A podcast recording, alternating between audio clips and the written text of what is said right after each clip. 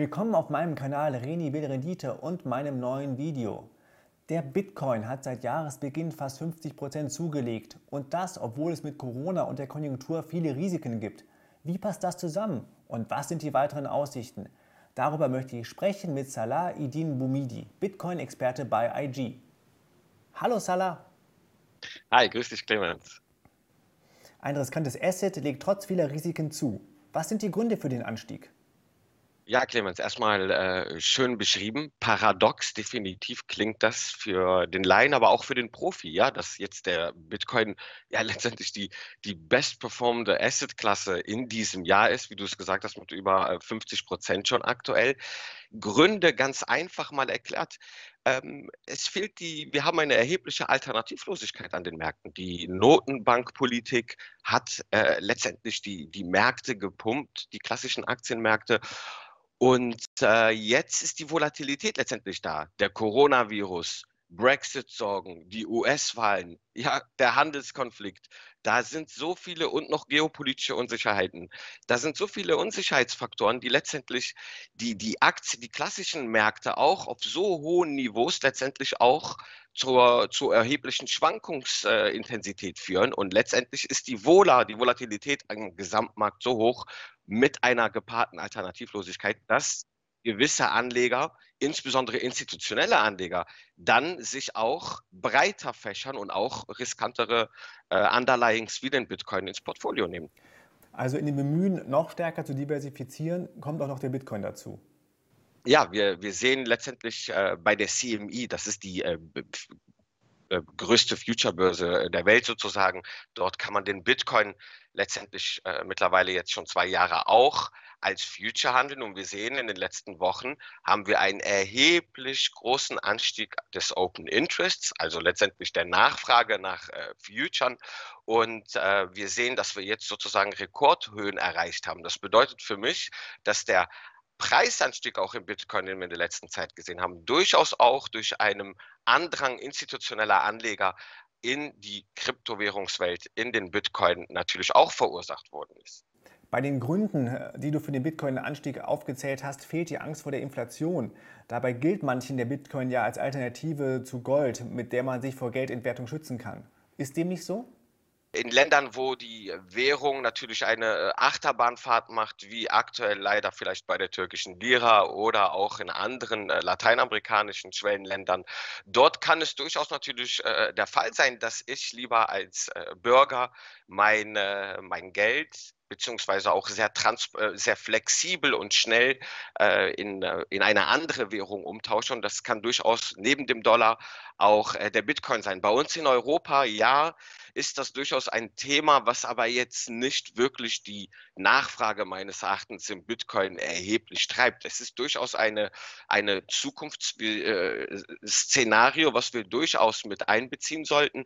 Aber der klassische Anleger wird dennoch eher aufgrund der Risikostruktur vielleicht eher den klassischen sicheren Hafen äh, Gold heimsuchen. Ich bin immer noch kein Freund dafür zu sagen, dass der Bitcoin das neue digitale Gold ist. Dafür haben wir für mich als Statistiker auch zu wenig äh, Stichproben in der Vergangenheit und wir müssen erstmal sehen, was mit dem Bitcoin noch grundsätzlich passiert. Denn er steckt noch in seinen Kinderschuhen. Sogar regulatorisch muss da noch sehr viel getan werden. Also von wegen, Bitcoin ist das neue Gold, da würdest du sagen, nee, das ist Blödsinn, so weit sind wir noch nicht, das muss der Bitcoin erstmal beweisen. Ja, natürlich. Allein auch, weil Gold auch noch weitere andere äh, interessante Faktoren innehat. Äh, ich kann meiner Frau Schmuck schenken. Also es ist in manchen Kulturen sogar etwas sehr äh, ja, glorifizierendes. Äh, wir haben aber auch, Gold wird auch in der, in, in der Industrie, in der verarbeitenden Industrie äh, verwendet. Der Bitcoin, der ist ein Zahlungs, äh, ja, eine Zahlungsmöglichkeit, aber mehr auch dann nicht. Ne? Es ist eine Blockchain. Es ist ein Blockchain-Use-Case sozusagen.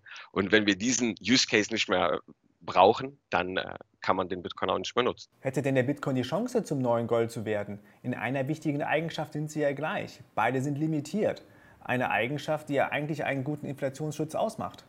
Ja, definitiv. In der Zukunft äh, ist da durchaus viel möglich. Da sind auch viele äh, Papers zugeschrieben, viele ähm, äh, Kollegen aus dem Netzwerk, die ich im Bitcoin-Netzwerk kenne, Kryptowährungsnetzwerk kenne, äh, tauschen wir uns regelmäßig äh, auch, auch aus.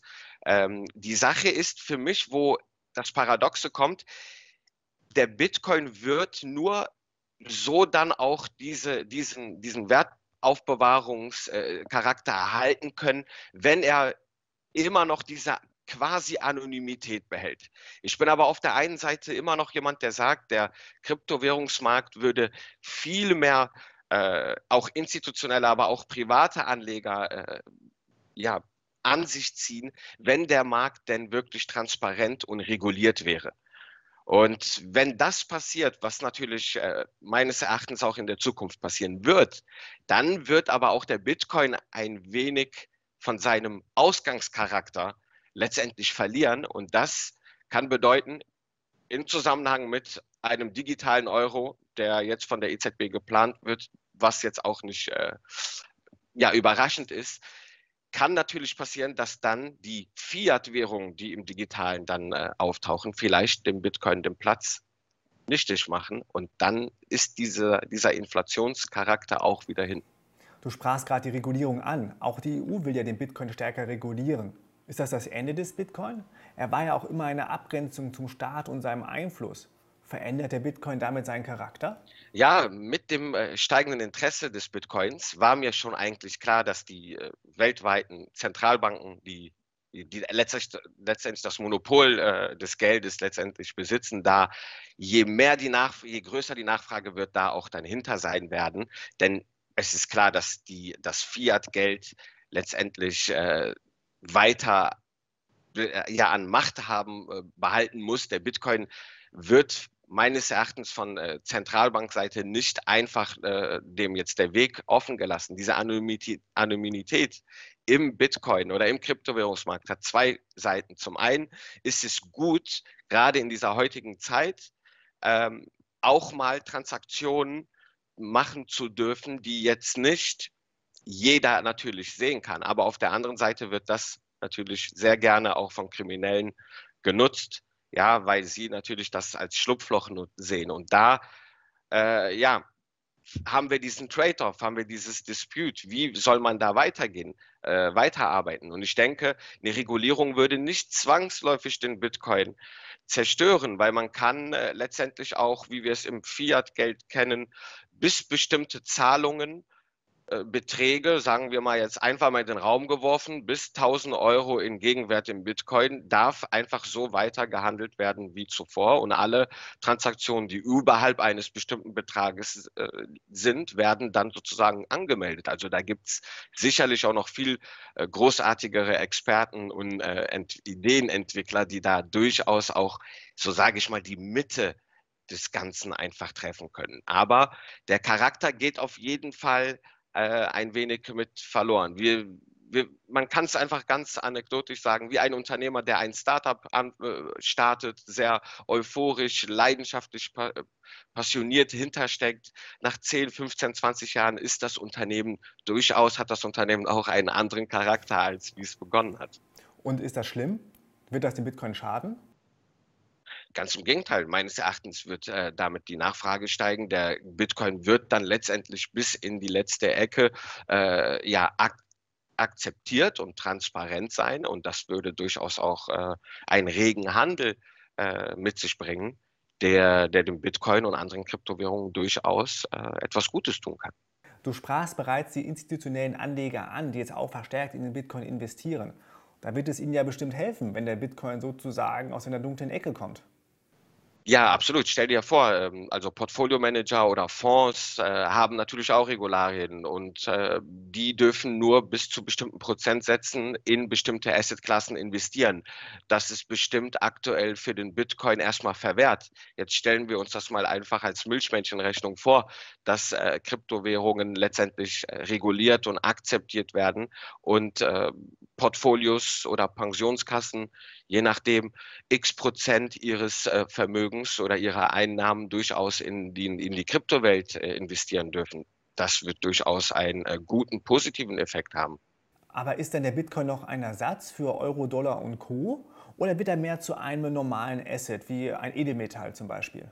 Gute Frage, Clemens, und das wird die Zeit äh, uns zeigen. Da kann ich leider nicht genau sagen, wie es sein wird, aber letztendlich könnte es durchaus dieses Szenario, was du erwähnt hast, könnte durchaus äh, die Zukunft sein, dass dann der Bitcoin, wie ich immer ge äh, gepflegt habe zu sagen, aus so einer Piratenwährung letztendlich ein Kind der Wall Street wird, was es ja schon letztendlich beinahe ist. Ja, mit der Einführung der CME Futures sind wir schon letztendlich ja Wall Street verhaftet, würde ich mal für die, für die Kryptowelt so sagen. Und wenn man einmal Blut leckt, das, äh, dann wird es schwer, weil der Bitcoin kam ja eigentlich, wie gesagt, aus dieser eher leidenschaftlichen, idealistischen Richtung.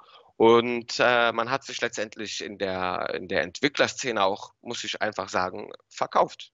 Ja, das Ideal wurde auch, ist peu à peu auch ein wenig gebrochen. Und das führt dazu, dass wir jetzt in dieser aktuellen, ja, interessanten eigentlich jetzt äh, äh, Gedankenlage sind. Was meinst du mit gebrochen?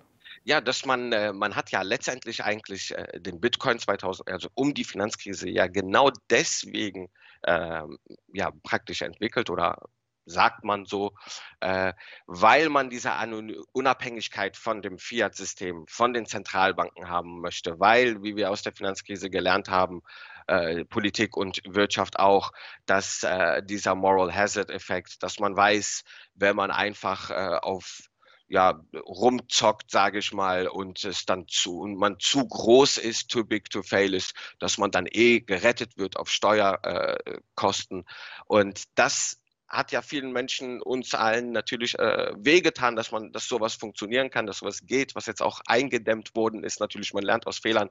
Und das war ja eigentlich das, der Grund, warum man gesagt hat, hey, äh, Bitcoin bringt eure, euer Vermögen in, ins sichere, in Anführungsstrichen, ja, um von solchen Situationen einfach nicht nochmal getroffen zu werden. Ja, das war ein guter Punkt, aber letztendlich gebrochen, weil wir, wie gesagt, äh, institutionelle Anleger oder auch ähm, Banken letztendlich diesen diesen Use Case in, interessant fanden und sich auch angeboten haben. Und das haben auch die ersten Bitcoin, äh, ja, Community, Bitcoin-Entwickler mit dann auch dankend angenommen. Es gab auch große ja, Disputes und Streitigkeiten früher vor drei, vier Jahren, wo es dann auch hieß, ja, man äh, sollte sich von der Wall Street und Co. bloß fernhalten. Der Bitcoin soll seinen eigenen Weg gehen. Aber du siehst es ja selber, das ist nicht der Fall gewesen. Es ist auch schwer, da eine Verteidigung, eine Verteidigungslinie aufzubauen. Wir wissen alle, der Bitcoin ist endlich. Ja? Und äh, wer am Ende die meisten Bitcoins hat, jetzt mal einfach salopp gesagt, der wird auch eine erhebliche Macht in diesem Underlying haben. Und äh, man hat natürlich eine Transaktion oder Transformierung sehen können. 2008, ganz einfach gesagt, hatten Banken und äh, Finanzdienstleister vielleicht null Bitcoins im Besitz. Wenn wir jetzt mal schauen, werden viel, das kann man leider nicht so transparent sehen, ähm, aber die werden bei weitem dreistellige Prozentanstiege ja, in Bitcoin-Besitz äh, natürlich haben. Allein ähm, Unternehmen wie zum Beispiel ähm, der Finanzdienstleister IG muss für die äh, an für das Derivat für den für das Bitcoin Derivat, was wir anbieten, muss man ja natürlich auch Absicherungstransaktionen äh, durchführen, bei denen natürlich IG auch physisch den Bitcoin besitzen muss.